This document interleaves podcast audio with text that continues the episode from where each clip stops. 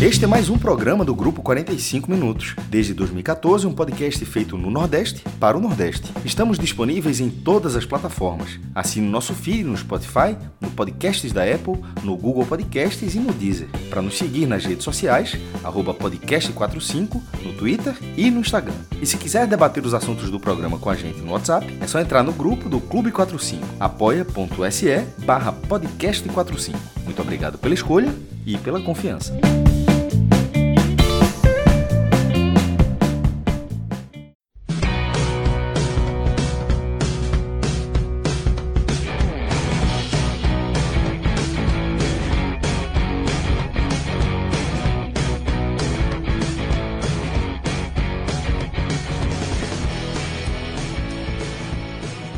Todos bem-vindos e bem-vindas a mais um podcast 45 minutos. Eu sou Fred Figueroa. Inicio esse programa com Pedro Pereira, Arthur Silva e teremos o complemento de Tiago Minhoca né, na segunda parte do programa, quando a gente voltar o foco do debate para o Fortaleza. Né? Afinal, Minhoca foi ao Castelão participar da transmissão de Fortaleza 1, Goiás 0 né, jogo que recolocou o tricolor cearense no G10, né, vai chegar na última rodada entre os dez primeiros colocados do Campeonato Brasileiro mais uma vez. E essa condição de Fortaleza pode acabar ajudando o Bahia em um dos cenários que o tricolor vai precisar para a última rodada. Tá? É... Porque nessa 37 rodada Pedro, eu até peço que volte aquela tela rapidinho para a gente fazer um, um, um, encerramento da rodada, tá? A gente fez um react no YouTube acompanhando desde o pré-jogo a partir das seis da noite a gente acompanhou os quatro jogos que estavam diretamente relacionados com a luta pela permanência.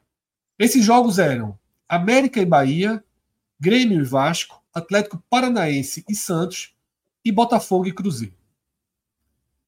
Na parte mais concentrada, na parte mais dramática, a gente tinha Bahia, Vasco e Santos.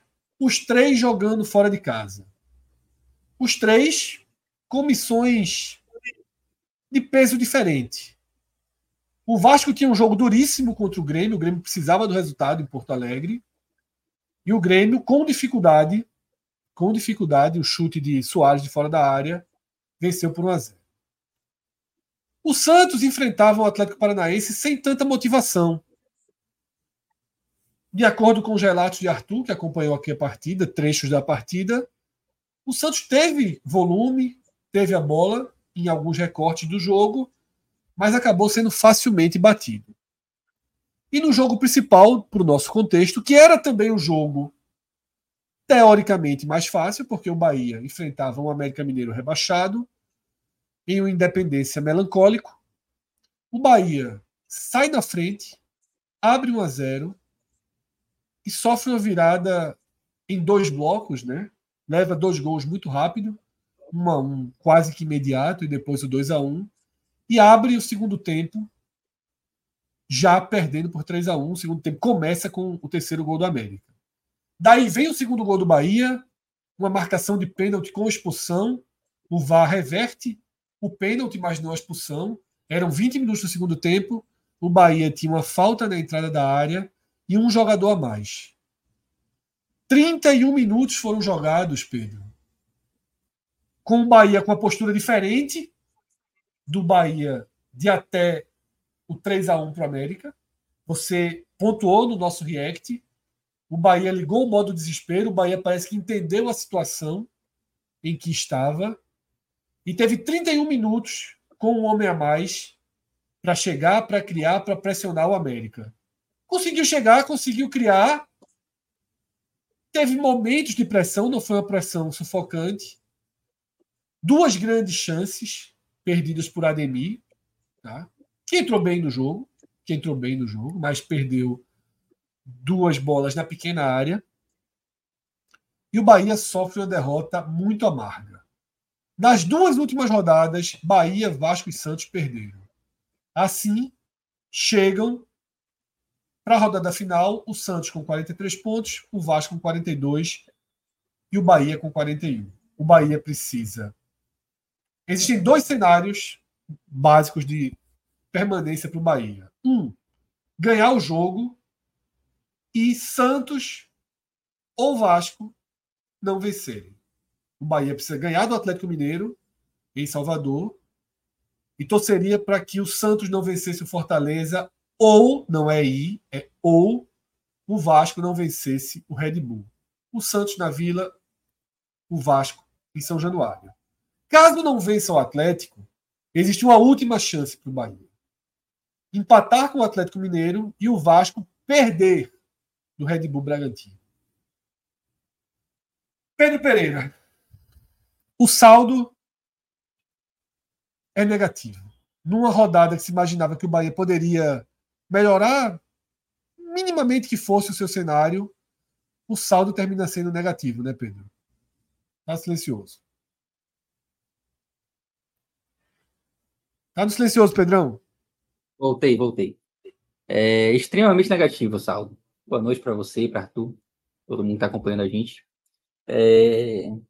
O Bahia teve alguns, jo alguns jogos assim bem importantes e jogos que davam ao Bahia a possibilidade de uma luta pela permanência com mais chances, né? E hoje foi mais um desses jogos. A partida contra o América, mesmo antes da bola rolar, era uma partida extremamente pontuável por conta de todo esse cenário aí que você já traçou, de um, um campo neutro praticamente, o América já, já rebaixado, e o Bahia precisando ganhar. E mais uma vez, o Bahia não conseguiu fazer a parte dele, né? É, eu acho que o requinte de crueldade vem quando a rodada ajuda. E isso já tinha acontecido é, no meio de semana, quando a rodada foi ótima para o Bahia. E o Bahia precisava ter vencido o São Paulo para estar hoje numa situação muito melhor do campeonato. Uma tranquilidade muito maior. E o Bahia não só não conseguiu nem, se, nem sequer segurar o empate, como também perdeu o jogo com um jogo com um gol ali no apagar das luzes.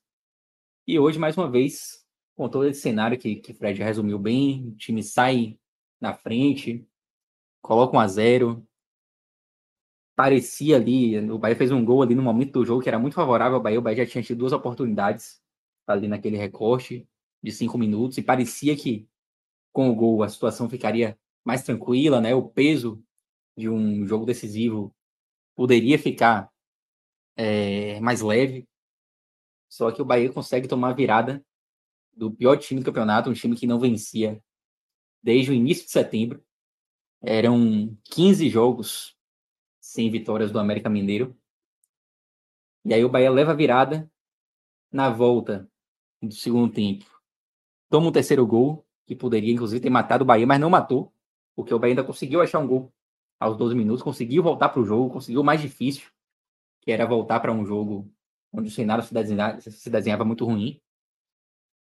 Mais do que isso, ficou com um jogador a mais durante boa parte do segundo tempo, mas não conseguiu, né, é, traduzir as oportunidades que teve em gols. E as oportunidades elas não faltaram, né? O Bahia conseguiu criar no segundo tempo, ligou aquele modo desespero. Eu acho que até o fato do Bahia ter sofrido o terceiro gol antecipou ainda mais né, o, o modo desespero do Bahia. E nesse modo desespero, o Bahia conseguiu abrir o placar, conseguiu ficar com um jogador a mais. É, mas não foi suficiente. E, mais uma vez, o Bahia decepciona o torcedor numa rodada em que tudo ajuda, em que o Bahia tinha tudo para conseguir sair do Z4 e ir para Fonte Nova é, no domingo, com uma situação que não poderia ser chamada de fácil, porque o Bahia vai ter um jogo difícil, o jogo mais difícil ali dos concorrentes, mas sem dúvida nenhuma seria uma, uma possibilidade de permanência muito maior se o Bahia tivesse vencido, né? Agora, eu acho que tudo isso deixa muito claro que se o Bahia não conseguir a permanência, o rebaixamento virá por conta de incompetência própria, né? O Bahia teve diversas oportunidades no campeonato, diversos jogos foram tratados como finais, e o Bahia decepcionou se não em todas, em quase todas. Foi assim naquele jogo contra o Santos, que o Bahia é, recolocou o Santos no campeonato, o Santos estava numa situação delicadíssima, no Z4, se perdesse aquele jogo, ia ficar com alguns pontos de diferença em relação à primeira equipe fora do Z4. Foi assim quando pegou o Vasco na Fonte Nova. É, foi assim contra o São Paulo, um jogo que era final para o Bahia também. O Bahia precisava, precisava ter vencido o São Paulo de qualquer forma e perdeu. E foi assim hoje novamente contra o América Mineiro. São jogos assim que, que desenham, né, que moldam uma campanha de, de rebaixamento. E hoje, no primeiro tempo, é, até comentei no intervalo do, do, React, acho que a postura do Bahia no primeiro tempo foi, não foi uma postura assim, de time que queria lutar pela permanência. No segundo tempo, não. No segundo tempo não faltou entrega. É importante pontuar. Mas com 3 a 1 no placar, o terceiro gol do, do América já saindo ali com um minuto de jogo no segundo tempo, obviamente que fica mais, mais complicado. E mesmo com um jogador a mais, o Bahia não conseguiu é, somar pontos que seriam muito importantes hoje lá no, no Independência, né? É, então, mais uma final, mais um jogo assim que o Bahia tinha tudo para sair e não consegue sair. Então, eu acho que o desenho, como eu falei no final do React, né? A chance de, de rebaixamento, e aí eu não estou nem fazendo nenhum cálculo matemático, não é isso, mas sensação, né? A sensação que dá é que o Bahia tinha uma chance de rebaixamento de 55% no início da rodada. E essa chance agora pipoca vai para 75%, 80%, porque o cenário na, na Fonte Nova na quarta-feira vai ser muito ruim para o Bahia. O Bahia precisa, vai ter um jogo mais difícil dos três e tem a pior situação de tabela, né? É, vai ter que contar com tropeços ou de Santos ou de Vasco, como esse, todo esse cenário aí que Fred já, já pontuou. E vai ter que conseguir, para mim, o mais difícil, que é vencer o Atlético Mineiro, e é o mais difícil porque o Bahia não apresenta nessa reta final de campeonato um futebol convincente, né? É, os jogos que o Bahia tem feito nessa reta final não são jogos que você fala, pô, vai conseguir vencer o Atlético Mineiro. O Bahia vive de lampejos. Teve um lampejo contra o Corinthians, uma partida exuberante, de fato, ele 5 a 1 Mas na partida seguinte já fez uma partida péssima contra o São Paulo e hoje mais uma partida ruim no primeiro tempo, entregando uma virada. E no segundo tempo, um cenário já de drama, né? Não dá nem para dizer que foi uma partida exuberante, não dá para falar isso. Vai conseguiu criar, mas virou na base do desespero, porque tinha que ir para tudo ou nada para tentar pontuar. Então, eu acho que o que o que me deixa mais pessimista em relação à quarta-feira não é nem uma combinação de resultados, que não é fácil de acontecer, importante se vir, não é uma combinação tranquila, mas o que me deixa mais pessimista mesmo é o rendimento do próprio Bahia. É isso, tá? É... De fato, o que Pedro trouxe é o que mais vai colocar e tirar horas de sono e colocar pressão e tensão na cabeça do torcedor do Bahia nos próximos nas próximas três noites, né? Essa de domingo, a de segunda, a de terça que é ir para a última rodada precisando vencer o melhor time do segundo turno. Tá? E que ainda precisa, pelo menos, pontuar em Salvador. Tá? Para garantir seu lugar no G4. Existe um objetivo tácito para o Atlético Mineiro.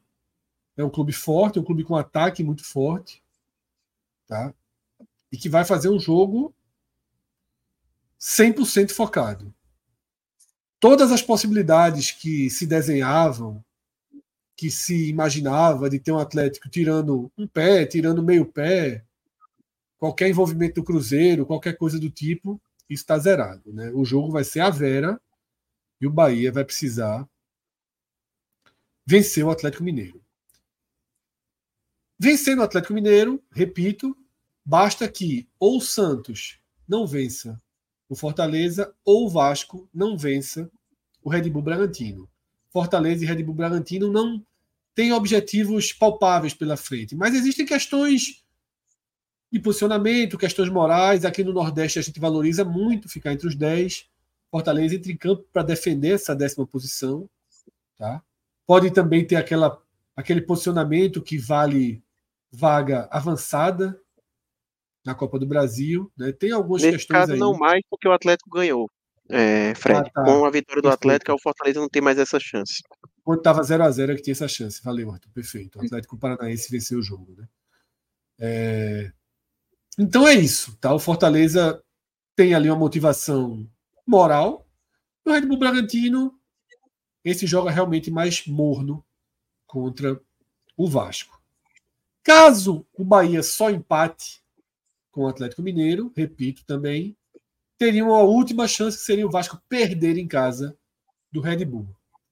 Arthur, com esse desenho formado, com esse desenho formado, Pedro fez um cálculo não não exato, né, um cálculo de sentimento em relação ao aumento das chances de rebaixamento do Bahia. Ele é muito claro, né? É claro que o Bahia teve um saldo negativo nessa rodada, ainda que todos tenham perdido, porque todos os cálculos, há muito tempo atrás, assim, a gente fazia aquele raio-x, começo do segundo turno, ó, oh, rapaz, a reta final do Bahia ali, tem aquele jogo com a América, é um jogo para dar um respiro. A gente sempre contou com esse jogo, e o Bahia foi lá e não trouxe os três pontos, não trouxe sequer um ponto que faria diferença, deixaria o Bahia dependendo só dele mesmo, isso muda a atmosfera, muda muita coisa. Como é que você vê a chance do Bahia, tá? Ela passa por uma dificuldade muito grande em Salvador, mas na minha sensação é Salvador, é Fonte Nova e Vila Belmiro, tá? É onde a chance do Bahia tem mais força né, para gerar uma permanência. Boa noite, Fred. Boa noite, Pedro. É, Pedro, o outro Pedro que está aqui na parte técnica e também todo mundo que está acompanhando. É, eu acho que Pedro, quando a gente estava ali no React, ele falou desse aumento da chance de rebaixamento do Bahia para 75%. Eu diria até que, diante do que o Bahia fez, é uma chance ainda que o Bahia tem que agradecer muito de ainda ter essa chance de escapar. Né? Porque o Bahia, nas duas últimas rodadas, ele pegou o São Paulo, que não tinha vencido ninguém fora de casa, e perdeu para o São Paulo, dentro de casa. Ele pegou um América Mineiro que hoje completa três meses que não vence uma partida, né? No caso agora não tem mais esse, esse recorte, porque justamente venceu o Bahia. E o Bahia perdeu esse jogo tendo um jogador a mais durante 30 minutos. Então, assim, dentro de um cenário é, até natural, era para o Bahia estar tá chegando nessa última rodada, não vou dizer que sacramentar da queda, mas assim, vencer dependendo de uma combinação até mais complicada, talvez, sabe? dependendo só com uma dessas equipes na disputa, não tendo duas chances, por exemplo, como Santos e Vasco. O, o Bahia ele teve muita sorte de Santos e Vasco terem perdido as duas últimas partidas. Né? Eram equipes que vinham há um bom tempo sem perder. Né? O Santos, principalmente, ele descarrilhou de vez, levou duas partidas de 3 a 0 Tinha até o jogo contra o Fluminense dentro de casa, que era esperado que ia ser um jogo mais acessível para o Santos. Ele não veio pro, pro, exatamente para o Santos, ele não venceu. O Vasco também contra o Corinthians se imaginava a mesma coisa. Então, é, o Bahia que cavou esse buraco para ele, perdendo duas partidas assim, que ele não podia de forma alguma perder. E como você bem falou, se ele tivesse conseguido pelo menos um pontinho nesses jogos, ele estaria hoje fora do Z4. Então, realmente, o Bahia que cavou esse fundo do poço para ele completamente. É, e eu concordo com você de que o Bahia vencendo, o cenário que me parece mais provável é realmente ultrapassar o Santos. Né? O Santos, para mim, tem um, uma partida da última rodada mais complicada, porque deve pegar um adversário mais motivado e, além disso, um adversário que vem numa recuperação no campeonato. Né? O Fortaleza venceu, inclusive, o próprio Red Bull Bragantino fora de casa. Tá certo que foi uma atuação até não tão boa do Fortaleza, na reta final ali até sofrendo, mesmo com o Red Bull tendo dois jogadores a menos, mas venceu, venceu mais uma vez hoje. E é um Red Bull que deu uma desligada no motor durante o campeonato. Hoje consegue voltar a vencer, mas enfrentando um Coritiba, um jogo mais acessível.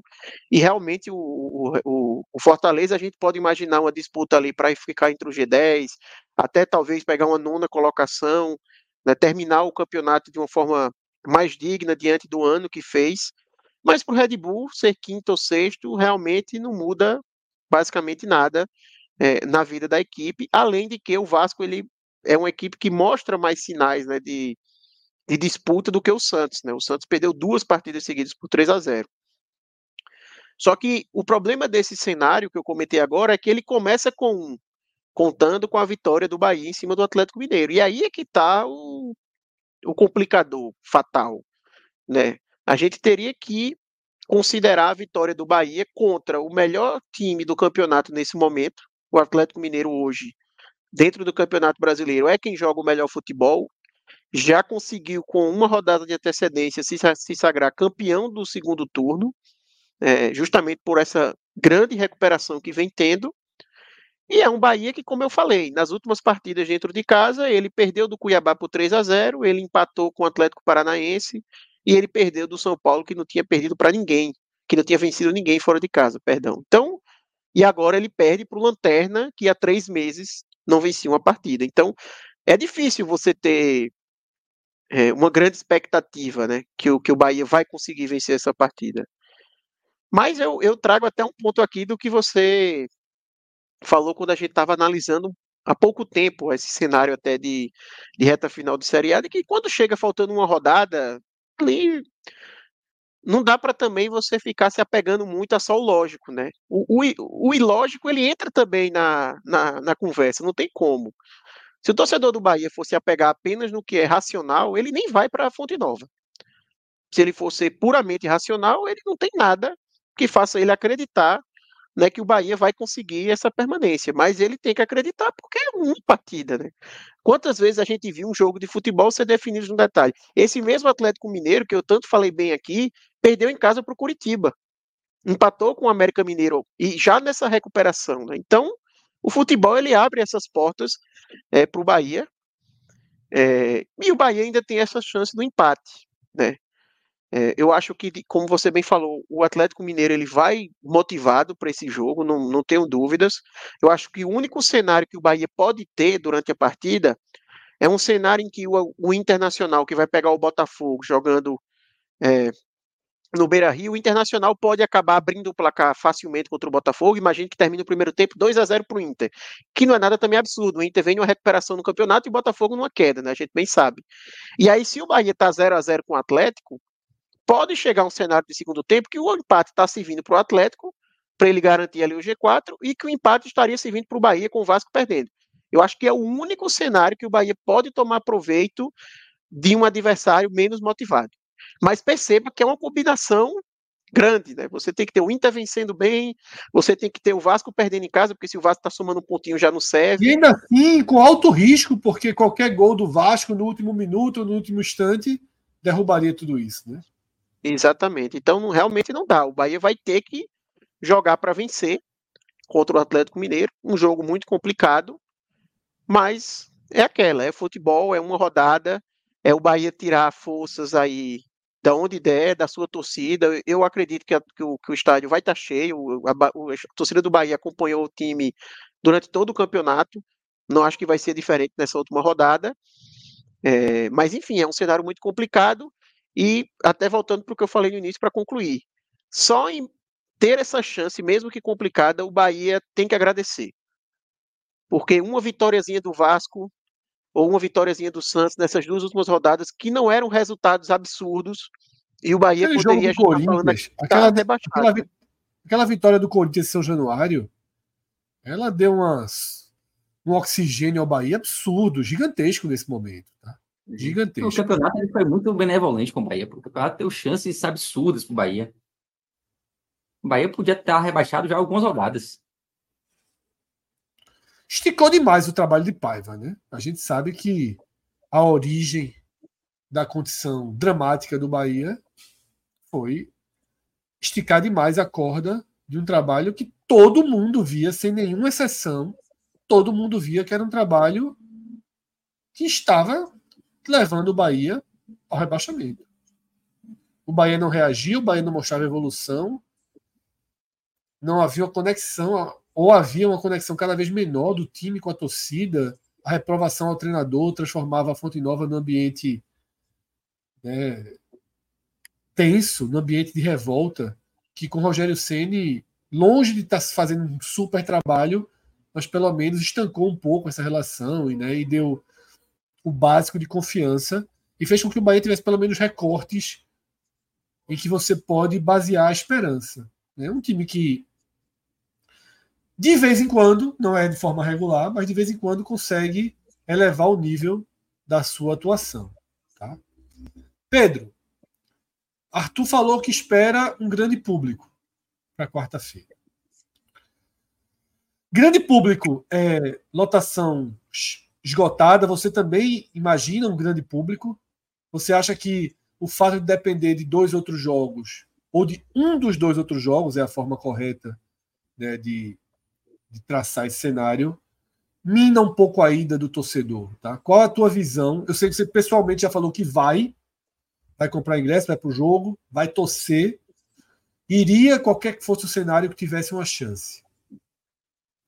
Mas você acha que você vai ser acompanhado por quantos mil tricolores quarta-feira na Fonte Nova? Eu não tenho dúvida que haverá um bom público, Fred. É, você do Bahia não coloca menos de 30 mil pessoas na Fonte Nova já desde aquele jogo contra o Volta Redonda pela Copa do Brasil. Tem muito tempo. E eu não acho que nessa última rodada vai ser diferente. Mas não acho que a gente terá lotação máxima, não. Eu não tenho dúvidas que a situação atual do Bahia, a colocação que o Bahia é, está hoje, ela afasta o torcedor do, da Fonte Nova. Eu não acho que a gente vai ter mais... Rápido, Pedro. O grande público que eu falei já era os mais de 30 mil para mim, já estava dentro desse, uhum. desse cenário, tá? Uhum. Ah, não, é, eu, eu concordo com você. Eu, eu, não acho que a gente vai ter mais de 40 mil pessoas na Fonte Nova, por exemplo. Eu acredito mais um público ali na faixa dos 32, 33. Porque muita gente fica desacreditada, né? Você vê o time jogando o que tem jogado, um time que não consegue vencer o lanterna do campeonato, num jogo que o Bahia precisa desesperadamente do resultado, e perde um time que não vencia 15 jogos. Isso tudo mina, obviamente, a confiança do torcedor. Ainda mais no cenário em que o Bahia não depende apenas de si próprio. Depende também de uma combinação de, de resultados. É uma situação dramática. Muita gente acaba abrindo mão, realmente, de ir para a Fonte Nova. Eu acho que o público vai ser bom, mas não vai ser, assim, espetacular, como foi em diversas vezes nessa temporada. Aliás, diga-se de passagem, se o, Bahia, se o Bahia cair, não terá sido por falta de apoio, tá? Porque o torcedor do Bahia compareceu em massa durante todo, toda a temporada, desde o primeiro jogo da Juazeirense Pituaçu, teve um público gigante para uma estreia do Campeonato Baiano. A torcida sempre teve lá, como sempre esteve, aliás, na história do Bahia, mas esse ano especificamente, a média de público do Bahia foi uma das melhores é, do, do Bahia na Fonte Nova. É, eu não tenho dúvida que será assim também no último jogo. Mas é óbvio que o cenário é, desperta em muita gente uma, uma desconfiança. É, durante o nosso react, eu estava falando sobre ir ou não a esse tipo de jogo, né? Eu fui buscando pela memória, eu tinha dito que eu fui uma vez, depois lembrei duas, depois lembrei três. E eu acho que foram essas três vezes que eu fui nessa situação em que você vai ao estádio não dependendo apenas do seu resultado de campo. A primeira vez foi aquele esporte e Corinthians, tá? mas os resultados era uma combinação quase impossível o esporte vencendo é, ser rebaixado. Então era basicamente pela vitória. Fui para o Esporte Santos, em que o esporte acabou sendo rebaixado. E eu acho assim, é um sentimento horroroso. Sabe? É um sentimento horroroso. Você vai para um jogo, você se envolve com aquele jogo, mas ao mesmo tempo você fica olhando o celular o tempo inteiro. Eu olhava mais o celular do que o jogo. Aí os resultados vão dando certo, aí você fica com angústia que seu time não está vencendo, aí seu time está vencendo, aí um jogo dá errado, aí sai um gol ali, aí o cara dá a notícia errada aqui, aí falha a internet. É algo muito ruim, é algo muito doído. E eu tinha esquecido, mas eu tinha ido também para aquele Náutico Esporte 2000 e 12. 11, né? 2012. 11, né? 12, né? 2012. Aquele Náutico Esporte, que o Esporte precisava ali de uma combinação meio absurda, porque além de vencer o Náutico, tinha um jogo de dois times paulistas, Português e Ponte, que se eles empatassem, escapavam os dois. Então, era, era uma combinação meio absurda para o esporte e, e, e, e eu fui para aquele jogo, o esporte acaba perdendo do Náutico, né? Resiste, resiste, resiste, mas perde o jogo.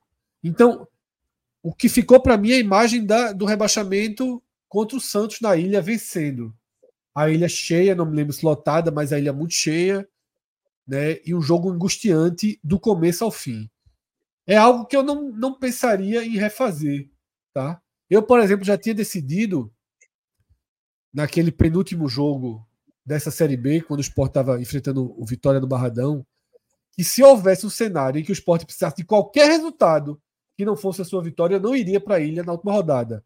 Acabou que o Sport dependia de uma combinação absurda. E não fui eu e não foi quase ninguém. Mas eu não iria. Agora, esse do Bahia, eu acho que o torcedor acabaria indo, tá? Porque eu, eu tenho uma, uma. Eu acho que um dos dois não vence. Eu acho que pelo histórico recente, pelo pelo que Santos e Vasco vem fazendo, sobretudo o Santos, o Fortaleza vai muito forte. Eu tenho um sentimento de que se o Bahia fizer a parte dele, escapa. Claro que é só sentimento. É só sentimento. Mas eu coloco muito questionamento, sobretudo no Santos contra o Fortaleza. Tá?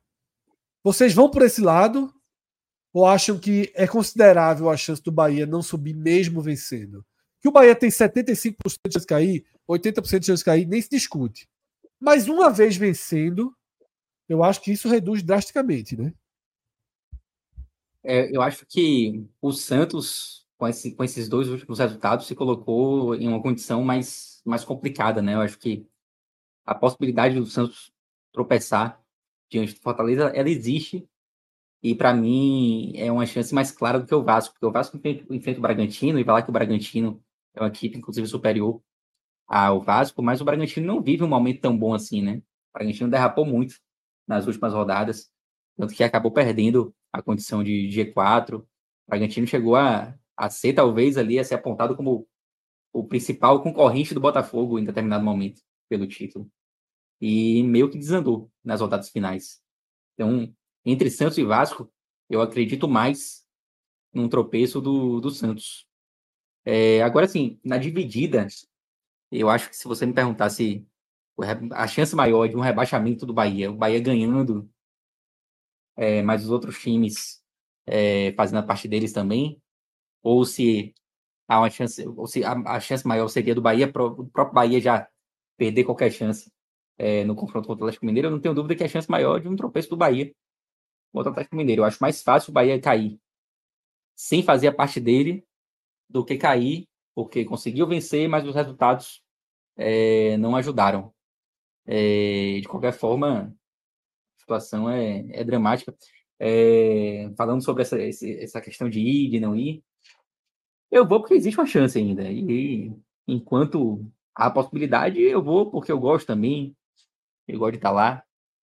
É, e em algumas. Eu já, eu já tive também, já vivi situações como essa, Bahia Cruzeiro, em 2003, por exemplo, era um jogo que o Bahia estava também com o rebaixamento já desenhado, pegava o, o campeão, né? E acabou tomando sacode de 7 a 0 do Cruzeiro. É, não teve qualquer chance naquele jogo, né? Eu estava lá. E o torcedor do Bahia também se lembra muito de Bahia Fast Club pela Série C, é, terceira fase da Série C. última rodada, o Bahia dependia de um resultado improvável também do Rio Branco e precisava vencer o, Fest e, naquele jogo o jogo do Bahia era muito fácil, né? Era, era praticamente contadas que o Bahia ganhava porque o Fest Clube já não tinha mais qualquer chance de, de é, classificação e o jogo acabou se desenhando, se desenhando muito difícil. O Bahia só conseguiu fazer um gol já aos cinquenta e tantos, um gol de Charles que entrou para a história do Bahia. Mas para você ver como a situação do Bahia é complicada, né? A gente está aqui se lembrando de Bahia Fast Clube. Foi um, um evento, um jogo que marcou época e marcou até uma geração de, de torcedores. A situação é muito, muito, muito tensa para o Bahia, mas eu estou vendo que Arthur colocou aí um fio de esperança, né? Eu, primeiro respondendo o que o Fred falou, assim, eu acho que se o Bahia vence, ele se torna favorito a escapar. Ele hoje é favorito a cair. Se ele considerando que a gente pulou aqui no tempo e o Bahia venceu o jogo dele. Eu acho que ele é favorito a escapar, porque eu acho realmente que há uma boa chance ali de Vasco e Santos, ou Santos, né, é, vacilarem. Mas eu acho também que há uma chance razoável dos dois acabarem vencendo, né? Não, não consigo cravar assim, ah, se o Bahia vencer, se salvou. Eu acho que ele melhora muito a sua situação. Ele se torna favorito a isso, mas não, não cravo não. Agora, quem cravou foi João de Andrade Neto. Cravou que o Bahia caiu. Então pintam esperança aí. Pedro até já ficou mais, mais animado. Acho que o público vai aumentar umas 3 mil pessoas, pelo menos agora. E ele cravou isso durante o jogo, viu? Não esperou nem terminar. O jogo estava rolando ainda, ele já tinha, já tinha cravado. Isso é amor, Eu acho que se brincar, a expulsão e o pênalti veio, de, veio depois que ele cravou, já foi um, um balanceamento ali do destino. É. Obrigado, João. João, eu lembro que uma época que ele, ele fazia a cobertura do Bahia aqui nos telecasts, não acompanhava muito na época. E ele criou um, uma relação, né? Aí mais um pouquinho aí tá, tá vestindo a camisa do Bahia. Agora sim, é, voltando aqui so, em relação às, às possibilidades, eu acho que um, certo conforto é pensar que basta um empate para Santos e Vasco, né? O Bahia não depende de derrotas de nenhum dos dois. O Santos empatando já é suficiente e o Vasco empatando também já é suficiente. Tem aquela outra combinação também do, do Vasco perder e o Bahia empatar, que seria suficiente também. Mas essa é uma combinação mais difícil, né? O Bahia empatando, acreditar na derrota do Vasco, é complicado. É, o Bahia precisa vencer, o Bahia precisa vencer. É aquela combinação que você não trabalha com ela, né, Pedro? Você vai para a vitória, uhum. se tudo der errado, você ainda tem essa carta na manga ali, mas ninguém vai, uhum. vai começar o jogo pensando nisso, né? É, e aí teria que ser a derrota do Vasco, é mais difícil, né? Agora, de qualquer forma, o fato deles poderem empatar, o empate ia ser suficiente para o Bahia, dá um fiozinho de esperança a mais. É, se a derrota fosse necessária, aí aquilo que a gente está falando de 80% já passaria para 90%, 90 e poucos. É, então, o fio de esperança ele, ele fica um pouco maior, um pouco mais comprido, com essa possibilidade de Santos e Vasco empatarem seus jogos e disso servir para o Bahia. Mas, como eu já disse, o mais difícil realmente é o Bahia fazer a sua parte, porque o Bahia vem jogar, tem, tem jogado nos últimos jogos, não é suficiente para o Bahia ganhar do Atlético Mineiro hoje. Aliás, o Bahia Atlético Mineiro vai trazer de volta ao torcedor do Bahia um trauma recente enorme, né? Porque no ano retrasado o Bahia praticamente foi rebaixado naquele jogo contra o Atlético Mineiro. Que o Bahia vencia por 2 a 0 na Ponte Nova e tomou uma virada, foi o título do Atlético, inclusive. E foi um jogo dos mais cruéis para a torcida do Bahia na, na história recente.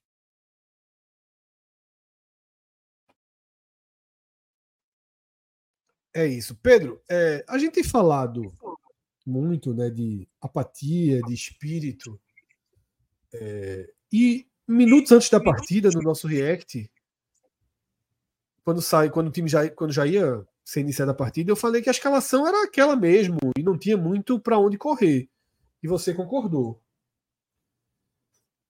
Existe alguma questão tática e técnica a ser resolvida, a ser modificada daqui para quarta-feira? Ou é realmente não tem muito o que fazer em relação a escolhas de jogador para decisão e escolha de forma de jogar? O que está realmente é, é, é, circulando e sendo decisivo é postura, é teto também. Porque não é só postura, é teto de, de, de atuação que o teto do Bahia anda abaixo, né? Perfeito. Exatamente. Não é só postura, é teto também. Eu não vejo nenhuma possibilidade de evolução técnica é, daqui para quarta-feira. Até porque há pouco tempo também, né? E o Bahia jogou o ano inteiro. E como você falou, chegou no teto, né? Não, não, não acho que seja possível uma mudança drástica que vai fazer com que o Bahia jogue um futebol vistoso. É, o que pode fazer com que o Bahia jogue um futebol vistoso é a postura, né? Alguns jogos o Bahia teve uma postura favorável, como foi o do Corinthians, por exemplo, e conseguiu fazer boas partidas. É, em outros momentos, até as partidas não foram exuberantes, mas a postura do time fez com que os resultados aparecessem, como foi contra o Fortaleza e contra o Inter. É, então, nesse momento, eu não, não acredito assim, em nenhuma mudança de peças é, muito brusca, é, nem, nem uma mudança tática também algo novo que a gente ainda não tenha visto esse ano. É, não acho que seja o um momento mais para isso. Agora é acreditar que a postura possa ser suficiente para vencer o, o Atlético Mineiro e tentar torcer pelos outros resultados, né? Mas acho que o, Bahia cometeu erros no decorrer do ano que agora já é tarde demais para tentar mudar.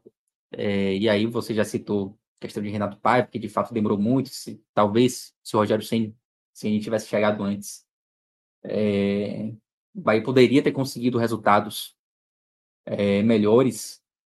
Inclusive, vale dizer que o aproveitamento do Bahia com o Rogério Senna é melhor com o Renato Paiva. O Rogério Senna conseguiu, conquistou, conseguiu ganhar muito mais jogos do que Paiva. E, além disso, acho que o Bahia cometeu um erro também. Não diria nem da montagem de elenco lá atrás, mas cometeu erros quando teve a oportunidade de é, trazer algumas peças que já eram importantes, que todo mundo já via ali que precisava trazer, e o Bahia não, não trouxe, ou quando trouxe, trouxe errado. E aí eu vou citar especialmente o, a posição ali de centroavante, que todo mundo via que o Bahia tinha uma carência absurda, e o Bahia chega ao final do ano aí com Everaldo e Mingote, que foram dois jogadores que tiveram um ano para se esquecer. Everaldo com alguns lampejos em determinados jogos, mas muitas vezes o Bahia deixou de pontuar, perdeu pontos importantes, pontos que poderiam estar sendo cruciais agora, porque não teve o centroavante. É, e também em algumas peças também de, de reposição que o Bahia pecou.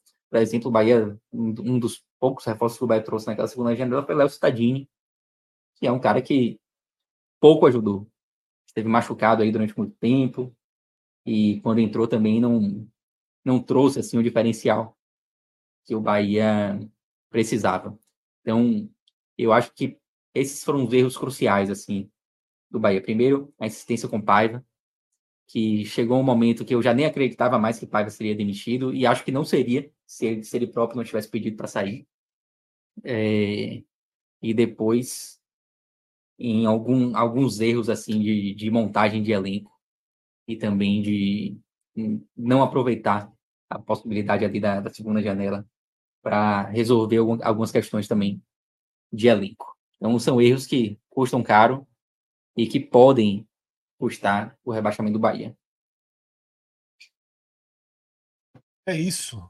Tá? Arthur, quer concluir, completar alguma coisa em relação a esse isso que Pedro analisou? Eu ia, eu ia só complementar, não sei se Pedro concorda comigo, mas assim, eu obviamente concordo que Paiva ele é um personagem principal é, nessa nessa campanha ruim do Bahia que pode culminar no rebaixamento. Mas eu não consigo também é, não falar do trabalho de Ceni, que é um trabalho mais fraco do que o esperado. Né? Eu acho que Rogério Ceni, quando ele chegou, ele tinha totais condições de fazer com que o Bahia chegasse nessa última rodada numa situação melhor do que a que se encontra nesse momento. Óbvio que o trabalho de Paiva ele é pior, a gente consegue ver isso em termos até mesmo do aproveitamento da equipe, mas não dá para deixar de ver que tudo isso que a gente falou agora, dos vacilos que o Bahia cometeu nos últimos três jogos dentro de casa, o vacilo que o Bahia cometeu fora de casa hoje contra o América Mineiro, tá na conta também de Sene, né? Porque mesmo com todo o problema de Paiva, se o Bahia tivesse vencido o América Mineiro, que fazia três meses que não vencia, o Bahia estaria hoje numa situação de 44 pontos, onde, sabe, o empate dele já seria suficiente para ele escapar do rebaixamento. Se o Bahia tivesse vencido hoje, o Bahia precisaria apenas do empate contra o Atlético Mineiro, sabe? Eu acho que o Bahia chegar nessa situação na última rodada também tem da contribuição de Sene. Não dá para deixar de tocar nesse assunto, mas óbvio que é, o protagonista, vamos assim dizer, é, é Renato Paiva. Eu, eu acho, Arthur, que de fato não dá para isentar completamente Sene. Mas eu acho que o trabalho dele foi aceitável, assim. É, é claro que quando você está numa reta final, você espera mais, você espera que o treinador que chega coloque o time do Bahia, coloque o time né, numa, numa posição ali fora, fora da zona de rebaixamento. E por mais que o aproveitamento de Cine não seja um aproveitamento de Z4, mas ele precisava ter, ter, ter obtido mais pontos para conseguir deixar o Bahia fora da zona, né? Então, não acho que dá para isentar. Mas eu acho que a parcela de culpa ela é consideravelmente mais baixa, assim, obviamente você, também trouxe a Paiva como principal responsável, eu concordo com você. É, eu acho que a parcela de Ceni ela é relativamente baixa. Estou é, até puxando aqui, Ceni estreou na 23ª rodada, tem um aproveitamento de 42%, é um aproveitamento do terceiro colocado hoje. Então, talvez se ele tivesse é, vindo para o Bahia um pouco antes, a gente tivesse um cenário diferente. É, então não dá para isentar, mas também não, não acho que seja um grande culpado e acho que tem que ser o técnico para 2024, inclusive. Não acho que é o culpado a ponto de ser responsabilizado por um possível rebaixamento. É, eu também não acho não, para responsabilizado não, mas eu sou um pouco da linha de Arthur mesmo. Eu acho que assim a sensação, a, a, a sensação é que a relação desgastou rápido demais. Né? A cara de Sene não é, não é uma cara boa. Você não, não, precisa, não precisa ter aquela imagem que viralizou do pós-jogo né, contra o São Paulo. Hoje mesmo a cara é uma cara amarga, fechada. Né? Não, não, não parece ter a, a, a resposta ideal. Mas eu acho que é isso. Nessa situação do Bahia, a gente já já vem algumas horas, na verdade, desde o React, né? Dando um nó, dando outro nó, um detalhe, desatando, mas. Só, só, para não, só não perder em relação ao que você falou sobre relacionamento e tal, e é óbvio que ter um relacionamento com positivo ali com o elenco é algo importantíssimo e que Cine historicamente peca muito quanto, quanto a isso. Mas uma das principais queixas que o torcedor baixinho, a gente até tratou disso no, no React, era em relação à postura, à falta de cobrança. E, pô, com o time dentro da zona de rebaixamento, perdendo jogos cruciais. Eu acho que tem que haver cobrança, tem que haver cara amarrada mesmo. É claro que dentro de um limite que, não prejudique tanto o relacionamento com, com, o elenco, mas eu acho que os resultados que foram obtidos, eles também é, acabam tornando mais fácil assim, um desgaste do treinador com, com o elenco. E, repito, eu queria realmente que tivesse um, um ambiente mais harmonioso, queria. Acho importante para o Bahia conseguir fugir do rebaixamento que o ambiente seja positivo ali entre treinador e, e, elenco. Mas eu também quero que, que haja cobrança, como houve em alguns momentos. Tá? tá? Tipo, faltava isso, e isso está ocorrendo, e que bom que está ocorrendo uma cobrança que poderia ser um pouco mais interna, talvez não tão externalizada, mas ela tem que ser uma cobrança acima da média, né? Porque o time está na iminência de um rebaixamento e perdendo chances absurdas de sair do Z4, como foi hoje, perdendo por lanterna no campeonato e com a rodada toda ajudando.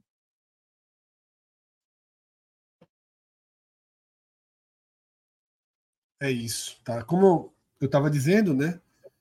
A gente já esmiuçou e já debateu por todos os ângulos, né? a frustração do Bahia nessa rodada, a frustração do Bahia nas duas últimas rodadas, que ela vem junto com a de Santos e Vasco, e o cenário que fica para rodada final. Tá?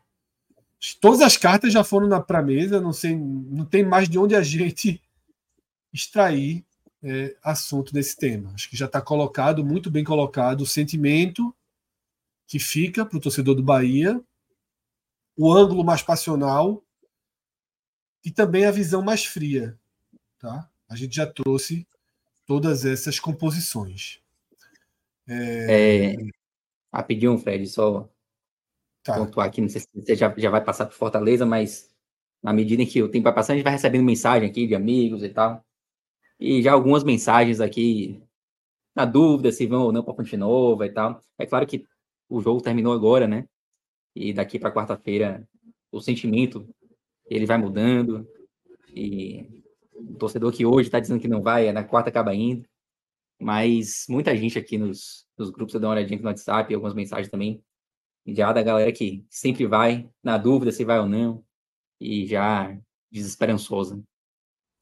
É, o sentimento é muito ruim, mas no domingo ele é diferente na segunda, na terça, na quarta-feira o cara já acorda dizendo que tá achando que o astral tá bom, Isso aí também o futebol, ele, a gente sabe como são as cadeias de aceitação e assimilação de um resultado negativo de uma condição adversa. Isso vai mudando.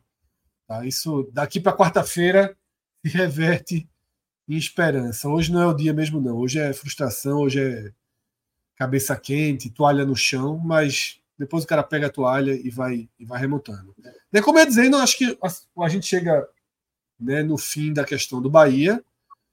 Como o Thiago Minhoca deve estar no deslocamento dele para casa ou para poder participar, eu queria, nesse, nesse, abre aspas, intervalo, falar um pouco da questão do Botafogo, né? Porque o Botafogo, no primeiro turno, ele tinha 13 pontos de vantagem para o Palmeiras, 14 para o Grêmio, 15 para o Flamengo, 20 para o Atlético Mineiro. E chega na última rodada fora do G4. E possivelmente selará seu destino nessa Série A com a vaga para fase chamada pré-Libertadores, né? Oficialmente é Libertadores, mas esse nome consolidou. São as fases pré-fase de grupos da Libertadores, aqueles confrontos eliminatórios. Eu não lembro de nada parecido no futebol, né? Assim, enlouquecedor, assustador, roteiros surreais de dor, de reviravolta e até de melancolia, né? Que foi hoje o jogo contra o Cruzeiro, engenhão vazio, torcida jogando pipoca no campo, 0 a 0 Os roteiros, assim, eles são de dor brutal até esse misto de, de aceitação com, com, com, melancolia, com desprezo, né? Que coisa impressionante, né? É surreal mesmo. O que, o que acontece com o Botafogo é, é de dar pena, assim, né, do torcedor. Porque a reviravolta foi gigante. A gente chegou a tratar aqui em alguns, alguns raios-x que o Botafogo estava a um passo do título, né? Minhoca sempre dava uma segurada, falava, não, não ganhou ainda e tal. Mas a vantagem que o Botafogo abriu era uma vantagem absurda. O Botafogo não precisava fazer um segundo turno maravilhoso. Ele precisava fazer um segundo turno ok, ali de um segundo turno, 14 colocado para ser campeão. Mas a derrocada e, e a forma com que os resultados acontecem, né, no Botafogo são inacreditáveis. É um negócio para virar filme. É, o que acontece com o Botafogo desse ano. A gente até comentava no último programa aqui, na, na quinta-feira, quinta-feira foi, que a, a, situação do Botafogo, ela, a galera faz os vídeos ali de, de bastidores, né? E daqui a alguns anos, é claro que o clube ele não, ele não libera, né? Mas daqui a alguns anos isso vai vazar, isso vai virar um filme sensacional, assim, sobre o que aconteceu com o Botafogo 2023 e o campeonato Minhoca também citou na, na quinta aqui. O campeonato ele vai, ele vai ficar sendo lembrado como o campeonato do Botafogo, né? É, e não de quem for campeão. É algo surreal, assim. A virada de turno a gente cravou, né? Quando tem a virada de turno, a gente faz aquele power rank, né? Vamos dizer assim, a gente ranqueia as equipes e naquele momento a gente cravou o título do Botafogo, porque realmente era algo sem cravar, né? O Botafogo ele fez algo extremamente fora da curva. Eu não me recordo de nada assim, nenhum campeonato.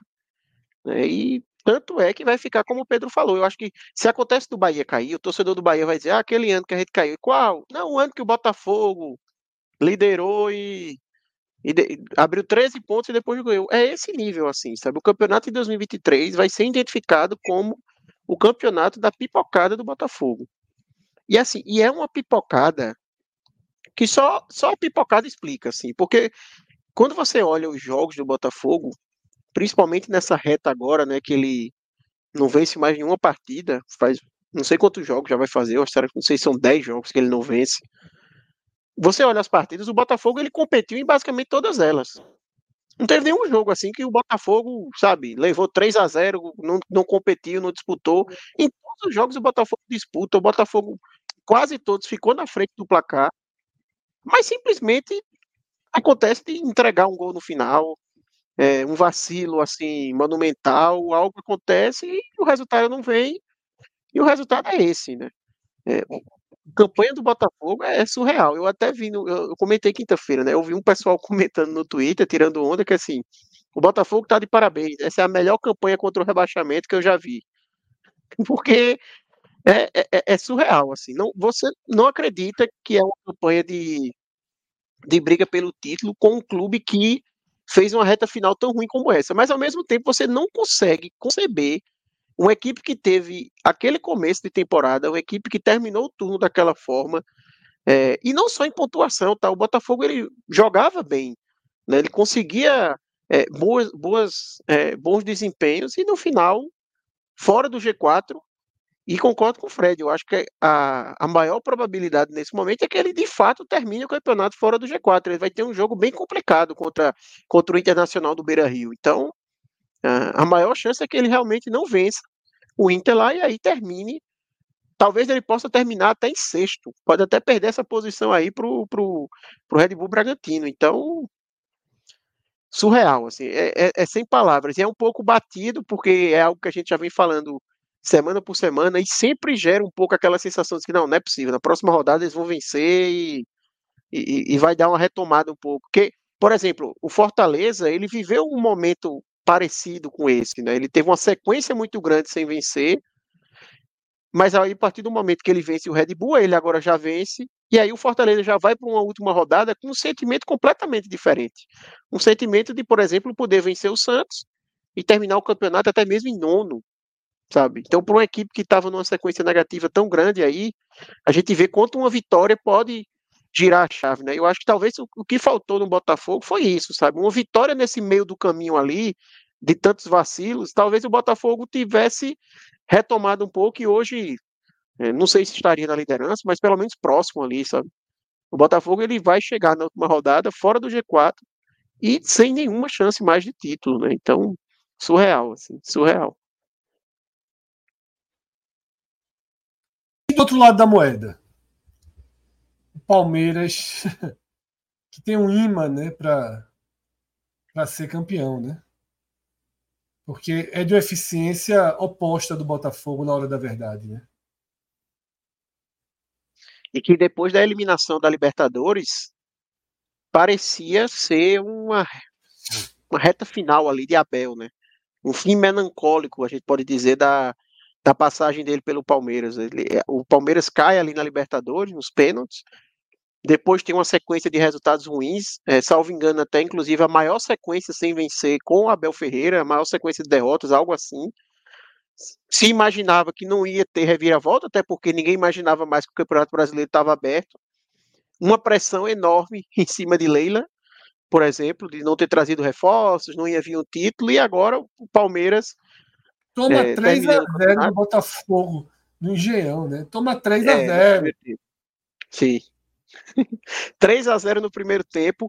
E, é, e não só 3 a 0 no né? primeiro tempo. Até os 37 do segundo tempo, estava 3 a 1 com um pênalti para o Botafogo.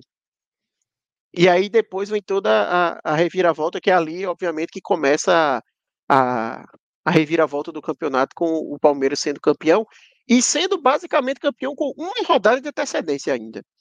Ainda tem esse, esse requinte de, de, é, do, do desempenho ali. Não veio, mas... É, matematicamente não veio, mas assim, não tem como, ah, né? E foi até engraçado a entrevista de Hendrick, porque perguntam para ele, né, se já é campeão, ele disse, não, não, não é campeão não, porque o, o Atlético Mineiro pode ganhar de 7, de 10. É engraçado porque assim, ele quis dizer no sentido de que eles não podem vacilar, né? Mas pareceu até que que jogou o Bahia pra merda, assim, né? Pô, o Bahia vai perder, perder de 7, de 10, o Atlético não tá garantido, não. Não seria, né? Citei aqui esse Bahia Cruzeiro, cenário parecido, contra o rival do Atlético, né? E o Bahia tomou sete, poderia ter sido mais. Mas é muita loucura, e... né? Mas aí é. o Cruzeiro para, pô. Se chegar a notícia. É. Vamos dizer, o Cruzeiro tá ganhando o é. Palmeiras. Chega a notícia, ó. Saiu o oitavo lá já. Já saiu oito na fonte nova. Aí o Cruzeiro vai, vai, vai, Palmeiras. Vai, vai, vai, vai, vai, vai. Faz teu gol aí. né? Porque o Cruzeiro ainda É, briga o- por uma Sul-Americanazinha. Acho que ele garantiu Tá tá- a Sula. Tá na- É, garantida a Sula, basicamente. Garantiu por causa do número de vitórias. O Santos não alcança mais. Não, pode alcançar, pode alcançar. Alcança, sim. O Santos ficaria na frente no número de vitórias. Ah, eu, eu vi o número de empates. Eu vi o número de têm 11 empates. Eu vi errado. Os dois, os dois têm 11 vitórias. E aí Ou o Santos seja, ficaria com, com 12. É. Se Empate- não que o Palmeiras precise, não que o Palmeiras precise, mas empate amigo serve para É. todo mundo, né? É, exatamente. Se fosse pelo saldo, o Cruzeiro estaria em vantagem, né? Mas em número de vitórias o Santos passaria. Agora você vê que não precisa de pouco, né? é surreal, né? Menos 24. É. Ou aquela cacetada contra o Inter, né? É, agora você vê como precisa de pouco, né? O Cruzeiro fez pouquíssimo nesse campeonato. Esboçou aí brigar contra o rebaixamento até a última rodada. E já tá aí garantido, com uma rodada de antecedência. A Sul-Americana, Sul-Americana praticamente garantida também. Foi um campeonato que, no final das contas, é, o desenho ali de, de rebaixamento vai ficando com uma pontuação baixa, né? A gente saiu tanto pontuações recorde né, na briga para não cair. E a gente tem nesse momento a possibilidade do, do Vasco se safar com 42. É. Essa conta a gente já fez para lá e já fez para cá. E é o que eu- aconteceu, como eu falei, né, durante o momento ali do, da nossa React. O que aconteceu na reta final do acesso na Série B se repete na reta final da luta pela permanência na Série A, que são os diretamente, os diretamente envolvidos sem pontuar, né? sem conseguir somar absolutamente nada. Vamos ver nessa última rodada o que é que tem em relação a isso, tá? Vê só, Minhoca vai demorar um pouco a chegar, então eu acho que a gente pode dar uma arredondada aqui também no Fortaleza, para a gente não ter que esticar o programa aí em mais. Tem um, tem um superchat aí. né? Isso é, tem superchat. Vamos com superchat? Faz tempo que chegou, né? Foi, foi de. Foi de André, né? Pedrão, joga o superchat aí, por favor. Aperte os cintos, o piloto sumiu. Talvez Pedro não esteja aqui nesse momento. Tem não. Tá. Tá. tá dizendo que não tem não. Não, chegou um superchat de André Luiz Araújo. ah, tá. Justo o superchat, justo o superchat. Não sei se Pedro já localizou, mas o superchat de André diz o seguinte: Pedro, o castigo tá vindo por aqueles 100 reais que você apostou no esporte.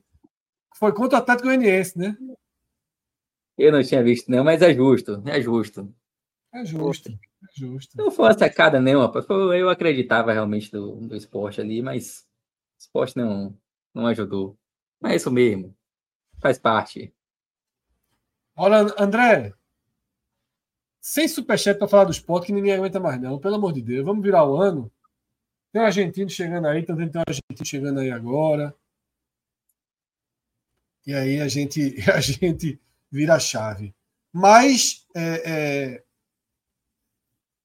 Arthur citou há pouco, né, Arthur? O Fortaleza que tinha, quando você estava analisando o tamanho do congelamento do Botafogo no campeonato, o Fortaleza viveu essa curva, e Pedro, durante a transmissão, também citou que esse momento que o, brasileiro, que o Fortaleza estava no brasileiro antes de vencer o Red Bull Bragantino, tá? esse momento que o Fortaleza estava já era pior que a largada de 2022. A largada que o Fortaleza basicamente afundou e, e tinha uma condição quase que irreversível de rebaixamento, projetando toda a história. E viveu algo pior no meio, depois da. Na verdade, ele tinha perdido os dois jogos anteriores, a final da Sul-Americana, e depois que voltou do Uruguai, não conseguiu se acertar. Mas venceu as duas partidas, vai para Vila Belmiro e vai na décima posição do campeonato. Então, assim, se permanecer seis anos na Série A, nos pontos corridos, no contexto do futebol do Nordeste, é fazer história. Conseguir mais uma vez ficar entre os 10, algo que o Bahia, por exemplo, nunca conseguiu. O Bahia nunca conseguiu. Os pontos corridos começaram em 2003. O Bahia nunca conseguiu. São 20 anos. Tá? E o Fortaleza vai ser a quarta quarta, né? Quarta campanha. É, quarta vez. Quarta teve vez. o primeiro ano, teve o G4 e o ano passado. Isso. Quarta campanha dentro do G10. Para isso, precisa defender o seu lugar, né? justamente no jogo que interessa ao Bahia, contra o Santos na Vila, e tem o São Paulo ali como um perseguidor pouquíssimo interessado nisso, né? que para o São Paulo ser décimo ou décimo primeiro não faz a menor diferença. Inclusive São Paulo já na Libertadores agora. Mas jogou com a, faca, com a faca nos dentes ontem, viu? Contra o jogou, Atlético. Jogou, jogou. E contra o Bahia também. Jogou, é, meu amigo parecia final. E vai jogar sim contra o Flamengo no Morumbi, até porque é a reedição né, da final da Copa do Brasil. O que ficou sim. pelo caminho volta, né? Mas é uma motivação para o Fortaleza, não é, Arthur? Eu não sei o quanto isso chega dentro de campo. O quanto isso fica na torcida, o quanto isso fica na, nos jornalistas, tá? Eu não sei o quanto chega dentro de campo. Mas me parece uma motivação razoável. Se eu sou torcedor do Fortaleza, eu, eu lutaria, eu faria questão por essa por esse simbólico G10, né? Você jogar de seis brasileiros, né? Cinco brasileiros, porque sexta do ano que vem. Você jogar cinco brasileiros e terminar quatro deles na primeira página, você mostra que seu clube está mudando de status, né? Exatamente, é uma demarcação de território muito, muito forte, né, Fred? É, porque você ficar uma vez ali, você, alguém pode até dizer, ah, não, foi uma conjuntura, montou um bom time para uma temporada, mas você conseguir isso de forma regular, né, é algo realmente importante. É, eu acho que é uma motivação que, por exemplo, o Fortaleza vai ter para essa última rodada, que o Red Bull não vai ter. Eu até falei isso no meu comentário, né? Eu acho que para o Red Bull ser quinto ou sexto pouco muda. Para o Fortaleza, ser nono, décimo, décimo primeiro, eu acho que é uma diferença razoável, né? Eu acho que é algo realmente que marca, assim. É, o que você falou é verdade, a gente não sabe até que ponto isso se traduz dentro do vestiário, até que ponto os jogadores se motivam por isso, mas ao mesmo tempo eu acho que um elenco como o do Fortaleza, sabe, que sabe do seu potencial, sabe que poderia ter sido um ano ainda mais histórico, né, poderia ter sido realmente marcado de vez assim o nome na história do clube, com um título fenomenal. E aí você depois entra numa sequência como essa, eu acho que tem muito ali da questão também do, do elenco de estar, tá, sabe, mordido com essa situação, sabe? Querer usar também como uma oportunidade de manter essa reação, de deixar uma imagem positiva no final da temporada, né? Eu acho que também pega isso, né? Então eu acho que realmente o Fortaleza deve ir motivado para essa partida. É, pelo menos eu imagino que deveria ser assim, deveria se portar dessa maneira. E, sei lá, às vezes até alguns jogadores que estão querendo né, mostrar serviço, até o que a gente comentou até durante o React, né? Quando a gente está falando aqui de serial, os jogadores têm muito isso de deixar uma, uma boa imagem até mesmo para o mercado, não só obrigatoriamente para o cara seguir no Fortaleza, mas também para manter as portas abertas e disputar mais uma Série A no ano que vem. Então, é, eu vejo dessa forma e realmente é algo muito importante. É, é, é, é difícil, na verdade, eu vou dizer assim, é impossível que o sentimento ao final de temporada do torcedor do Fortaleza ele seja positivo, porque sempre vai ter aquela sensação de que poderia ser muito mais do que foi. É você ter chegado tão perto de ter uma glória tão grande como seria aquele título da Sul-Americana, vai deixar isso marcado, mas ao mesmo tempo é de se valorizar bastante você chegar não só os seis anos em Série A, porque dada a, a robustez do Fortaleza, a consolidação dele, talvez isso nem fosse algo tão presente como objetivo do Fortaleza, sabe? No sentido de que ah, os seis anos na Série A é algo tão diferencial. Porque o Fortaleza, quando começou o campeonato aqui, foi feita a análise, ele nem estava dentro do, do aspecto ali do nervosão, né? Ele já estava um ponto a mais. Então é. O Fortaleza se manter não foi visto como algo de diferente, mas ele ter três anos seguidos ficando dentro do G10 e todas essas campanhas que ele fez no campeonato, apenas um ano ele ter ficado fora, passa aquilo que eu falei, que é como se a regra do Fortaleza, desse Fortaleza atual, desse momento que Fortaleza vive, é estar no G10 e não brigando para não cair. Porque a partir do momento que você joga cinco seriais seguidas, só uma você fica ali na boca da zona, que foi aquele campeonato de 2020, então você realmente dá essa demarcação de território, né? Ano que vem, quando começar o campeonato, óbvio que por ser o Fortaleza, sempre pode surgir um pouco aquilo de, ah, não, tem que pontuar, porque não é equipe que vai ter a robustez de outras equipes, mas todo mundo vai pensar duas, três vezes antes de dizer, não, que o Fortaleza é postulante a não cair, porque o Fortaleza dentro de campo vem mostrando que não é bem esse é, o seu desempenho, né? É, o, o, o, esse momento do Fortaleza, ele já fez com que a gente, quando fizesse o videoguia desse brasileiro, não colocasse Fortaleza no risco de queda. Ele meio que ficou fora do que a gente chama de nervosão. A gente projetar o Fortaleza ali de 12 para frente. Aí acontece, aconteceu mais uma vez, mesmo com esse recorte inteiro negativo que ele teve no entorno, né, dois jogos antes e o pós-final da Sul-Americana. Pedro, é algo que a gente sempre pensou no futebol do Nordeste, sempre desenhou e que se materializou pela primeira vez, né? Ter um time estável ali entre os 10, 12 da Série A. Né? No caso, Fortaleza tem se materializado esse time. A gente nunca tinha visto isso. A gente tinha uma campanha ali do Vitória, uma campanha ali do esporte, o Bahia nunca chegou nos pontos corridos nessa posição. Mas o Fortaleza materializa tudo isso, né? É, e já vai para o, o próximo ano, novamente, quando a gente for fazer aqui o, o raio-x, o, aquele primeiro raio-x, né? Também fugiu o nome do, do, programa agora que a gente faz ali, o áudio guia, né? A gente não vai colocar novamente o Fortaleza como candidato a rebaixamento, a não ser que as coisas deem muito errado no início do ano, né? Fortaleza, ele consegue uma estabilidade que até então era inédita no futebol nordestino, como o Fred falou.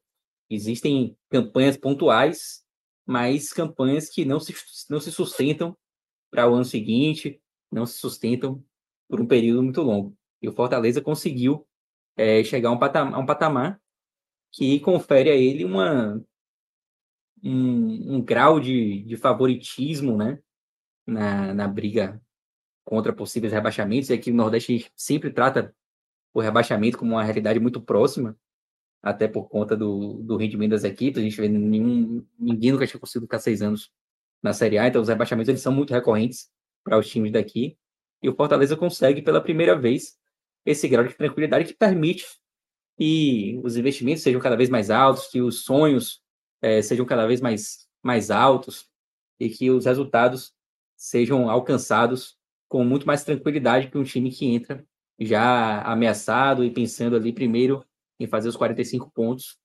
para se livrar do rebaixamento e depois ver o que acontece, né? Ver, ver o, que, é, o é que consegue buscar além do, do rebaixamento. É um momento que, de fato, a gente nunca viu no Nordeste.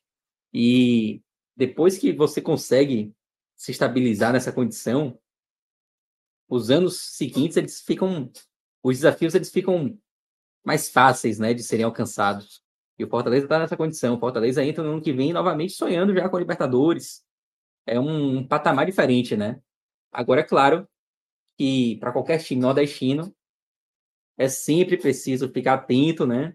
É sempre importante continuar atento para que nada desande e que o Fortaleza continue nessa, nessa curva ascendente. Mas hoje o momento do Fortaleza é excelente. É um momento que possibilita ele entrar já no ano que vem pensando em objetivos muito maiores do que apenas permanecer na Série A. É isso, tá? Fortaleza se tornou o grande trabalho contínuo do futebol do Nordeste. Tá? É isso. Isso não é preciso reconhecer, é preciso valorizar, é preciso entender também, tá? prestar atenção em tudo que acontece. Claro que tem muito de voivoda, tem muito de voivoda, mas tem muita consistência né, nas contratações, na forma de gestão. E o Fortaleza, ele faz história. Tá? E tem ele um trabalho até anterior à voivoda também, né? E é o trabalho de Sene, né? É o trabalho de Sene. Mas, gestão também. É, mas existe um, um, um, um percentual grande de voivoda, do controle ah, total. Claro. Porque junto com o Voivoda não é assim, ah, é o mérito individual do Voivoda. É o mérito da total estabilidade. De você ter certeza que o seu treinador é o melhor que você pode ter e que mesmo quando está perdendo, o seu treinador é o melhor que você pode ter. Quando você atinge esse nível máximo de confiança, é quando as coisas começam a vir de forma mais, mais natural. Não é você fazer o que o Bahia fez com o Paiva. Que você está acreditando que é o seu, seu treinador sem nenhum lastro para isso, sem nenhuma prova para isso. Não é o que o Sport fez com o Anderson. Ah, que vai acreditar que é o treinador, quando é um treinador que repete os mesmos problemas de outro clube, no caso do Bahia do ano anterior, por exemplo. O lastro de Voivoda foi construído pelo próprio Voivoda dentro do Fortaleza. Tá? E é, houve uma segurança. Complementar com isso. É, Quantos houve uma segurança. o treinador com a sequência que o Fortaleza teve, né? É, exatamente. Mas nem cogitou. É. E caso ele permaneça, o Fortaleza permanece fortíssimo para o ano que vem. A única possibilidade de instabilidade do Fortaleza é a saída do Voivoda. Não que isso gere um deserto, né, um, um, um desespero, não é isso. Mas é que mexe, mexe é, no. Na espinha dorsal, no, né? É, na espinha dorsal. Você vai, você vai para um cenário de algum risco. Lembrando que o Fortaleza não acertou de primeira entre Senna e Voivoda. Patinou. Mas aí foi muito rápido. A confiança que teve em Voivoda não teve em Anderson, não teve em Chamusca. Chamusca. Chamusca. Não teve Anderson em Chamusca. Rápido, quando sentiu que não dava tchau, sentiu que não dava tchau. Tá? É... Então, e é então, natural, é... né, Fred? Porque assim, a gente vê o Palmeiras, por exemplo, que está com Abel. Há uma especulação muito forte da saída dele para o Palmeiras, que tem o poderio financeiro que tem, que é o Palmeiras, que atual campeão brasileiro, vamos dizer, e que se o se Abel sair, também é um risco muito grande do que pode acontecer, né? Imagine com Fortaleza também. Então, é natural quando você tem um técnico que se encaixou tão bem, que faz um trabalho tão bom, a saída dele se torna um risco de instabilidade, né? Não que o trabalho que foi feito ele é jogado fora, mas porque é, você está num caminho ali que está funcionando e nunca se sabe, né? Mas é, é, eu concordo muito, assim, que tem muito do dedo de Voivoda no, nesse é, belíssimo momento do Fortaleza, mas claro que tem muito também do trabalho da diretoria, até porque Voivoda não era um, um nome é, conhecido, né? Foi um nome que o Fortaleza foi buscar, um nome desconhecido, né? Foi atrás, é, para trazer ele e que acertou não só na hora que trouxe, mas também, como você bem lembrou, na hora que bancou, né? Porque ano passado, naquele momento que o Fortaleza vivia, coisa mais natural do mundo era que Voivoda fosse demitido é, e fosse e a Libertadores, né, para dar compensação, né?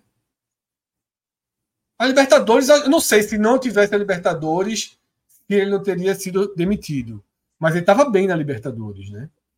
Sim. Tinha, a torcida do Fortaleza que entrou num, num transe meio absurdo, meio louco ano passado, de querer abrir mão de Libertadores. Teve umas, lembra que tinha umas conversas meio, uhum. meio nonsense nesse sentido, mas a diretoria não foi por esse lado, não. Priorizou Libertadores e depois conseguiu a remontada espetacular e acima da média no brasileiro. Tá? A escolha do Fortaleza ano passado poderia ter levado o Fortaleza ao rebaixamento, era natural. Segundo tudo, o Fortaleza foi muito forte como o do Atlético, né? Semelhante ao do Atlético desse ano. Mas é isso, tá? A gente vai finalizando esse raio-x. E aí fiquem atentos ao longo dessa semana, porque a gente vai começar a trazer novidades na nossa programação, tá? A gente está preparando algumas ideias, vamos fazer alguns testes aí para ter uma programação mais intensa em 2024 novas faixas aí de programas. A gente, inclusive, sexta-feira fez um, um mini podcast ali quando teve o anúncio meio jogada de marketing, aquela história toda envolvendo Vitória e Fatal Models. A gente fez um programinha gravado sobre aquilo, jogou no ar, né, que a gente chamou de podzinho, que a gente criou um pouquinho, fez também quando a gente estava viajando, né? Só que a gente publicava nas redes sociais, quando a gente estava lá acompanhando a final da, na Sul-Americana, lá em Maldonado, em Punta del Este. A gente fez alguns programas também. A gente vai experimentar alguns formatos aí ao longo dessa semana, ao longo de dezembro, de janeiro. Tá? Fiquem atentos, eu não estou nem é, é, querendo confirmar nada agora, porque a gente sabe que as coisas aqui no podcast 45 minutos são meio de surpresa, são meio definidas em cima da hora, mas pode ser que a partir de, dessa semana a gente já tenha novidades aí na programação. Mas o que é que está certo, tá? O que é que está certo na programação? A gente tem nessa segunda-feira à noite um, um, um, um 45 minutos raiz, em que a gente vai debater os temas importantes aí da semana, seja dos times que estão em ação, seja de Fortaleza e Bahia, seja dos, dos que estão reconstruindo. Né? O Santa Cruz já, já tem jogadores chegando, Náutico, Esporte pode ter o treinador anunciado amanhã. Então, nessa segunda-feira, a gente tem o Raiz. Tá? Na terça-feira, a gente tem o Fire Game Gerações, tá? que seria semana passada. A gente vai ter com o Arthur reforçando o time dos novinhos, o que promete ser um grande reforço, porque. Vai soltar grande. Arthur tem alma de velho. Arthur quantos anos, rapaz? 28, é novinho. 28. A lataria aí tá estragada. estragada. Ah, tá, é, tá, é alma Santa Cruz velho. é o cara, né? O Santa Cruz maltrata o cara. Mas Arthur tem alma de velho, deve ser um reforço forte, viu? Para o time dos novinhos. Então, quem não acompanhou ainda, é um programa muito divertido que a gente está fazendo. Tá? O Fire Games é um programa de perguntas e respostas. E nesse tal de, ano a gente vai ter várias edições. Tá? A gente vai ter a revanche dos Gerações, que é a galera sub-28 contra a galera mais 40, mais 39 por ali. Tá? A gente vai ter o Fire Games de Natal, a gente vai ter o Fire Games retrospectiva de 2023. Então a gente tem muita coisa aí para fazer nesse outro lado do 45 minutos, que é o lado H menor. Tá? Ô, Fred. É, fala, Pedro. Tem um, um super chat aí antes de terminar. E também tem um comentário que eu recebi aqui no WhatsApp de um amigo meu que está assistindo o programa, falando sobre essa questão de Renato Paiva, só passar rapidinho, porque ele trouxe um recorte aqui que quando Renato Paiva foi demitido, o Bahia estava em 16, estava fora do Z4, e por isso não poderia ser tão ocupado. Mas o Bahia estava fora do Z4 porque o Z4 pontuava muito abaixo da, da média. A pontuação do Bahia era de Z4. Só por conta disso que o Bahia não estava na zona de rebaixamento. A, o aproveitamento de Paiva era um, era um aproveitamento de Z4. Paiva saiu com 33% de aproveitamento no Campeonato Brasileiro. Rogério Senna tem hoje 42%. É, e tem um superchat aí que eu não vi ainda, mas Arthur já colocou aqui no.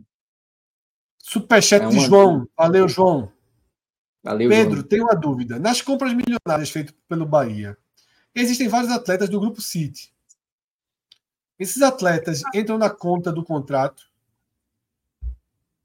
Entram na conta. O que não entra na conta é jogador que, que vai embora no meio da temporada. Por exemplo, é, Chaves foi a, a, compra mais, mais cara é, da história do Bahia. E esse valor ele não vai ser ele não, ele não, não vai ser calculado para aqueles mínimos contratuais, né? É, justamente por, pelo fato de Chaves ele ter saído antes do fim da temporada. O jogador ele precisa ficar é, durante toda a temporada é, no Bahia. Mas é, eu acho que o, o investimento que o Bahia fez já deixa claro que os mínimos contratuais eles vão ser batidos com certa folga e com certa velocidade no Bahia, a não ser que muita coisa mude. É, é claro que a gente vai acompanhar os mínimos e tal, mas é, em princípio me parece que esse mínimo vai ser batido muito, muito antes daquele prazo inicial de 15 anos. Não, parece sim. Tá? Não sei, não sei. A gente vai ter muita dúvida sobre o que vai acontecer com caso o rebaixamento se materialize, se confirme. E aí, não sei, se um ver, não sei se a gente vai ver Biel jogando na segunda divisão. Uhum. É, não sei se a gente vai ver Gilberto jogando na segunda divisão. Isso, Tenho muita curiosidade quanto a isso. Biel jogou segunda divisão ano passado, né? Mas é, tenho curiosidade também de como vai acontecer isso. De toda forma, é importante que se diga que o Bahia tem um mínimo de investimento é, definido por contrato, tá? E esse mínimo ele é até reduzido quando há um rebaixamento para a Série B. De toda forma, é apenas o mínimo, não quer dizer que o City ele vai buscar ficar no, no, mínimo. Ele pode gastar muito mais do que gastou esse ano, por exemplo, se quiser. É... Mesmo com essa redução do mínimo. E eu acredito que o investimento vai ser, mais, mesmo que fique próximo desse mínimo contratual, vai ser mais do que suficiente para fazer uma Série B, caso o repartimento se confirme, de muita tranquilidade. Tipo, a obrigação do Bahia vai ser gigante, assim, para subir no ano que vem. É, de toda forma, são temas que a gente vai se debruçar na quarta-feira, se o rebaixamento de fato ocorrer. É isso, tá? Então deixa eu voltar aqui para a agenda. Tá? Segunda raiz, terça, Agamenon especial Fire Games Gerações. Quarta-feira, React de novo, tá? A gente vai acompanhar ao vivo aqui esses três jogos interligados, tá? Bahia Atlético Mineiro, Vasco Red Bull, Santos e Fortaleza. E aí acompanhar é, também São Paulo e Flamengo, por exemplo, que pode definir o G10 do Fortaleza, né, junto com a partida dele na Vila Belmiro. E aí terminou o React e a gente faz o raio-x final da Série A. Na quinta-feira, a gente vai fazer um programa que algumas temporadas a gente não faz, que é o programa dos melhores e piores do ano. Tá? Votações aí, que é melhor jogo, pior jogo. Esse programa costuma ser uma confusão danada. Foi por isso que a gente tinha parado de fazer. Mas agora a gente resolveu retomar todos os programas que deram confusão. Então esse vai ser só o primeiro. Se brincar até os 100 melhores brasileiros a gente resgata. Mas esse vai ser o primeiro. E reza a lenda, tá? Reza a lenda que ainda em 2023 a gente vai lançar uma série especial, tá? Refazendo o G7 do Nordeste. Vai ser uma série, não vai ser um programa, não. Nos bastidores já está tendo um, um arbitral, o conselho técnico já está começando a estudar, a definir aí os critérios. E se esse conselho terminar seguindo por algum caminho, se o próprio conselho não se implodir, se o arbitral não terminar em troca de tapa e cadeira voando, esse programa vai ao ar ainda em 2023. Tá? Já, já tem umas decisões ali que eu discordo. Não, total. Veja só, não tem, só tem uma unanimidade até agora. Na, não tem mais não, o Cássio votou contra.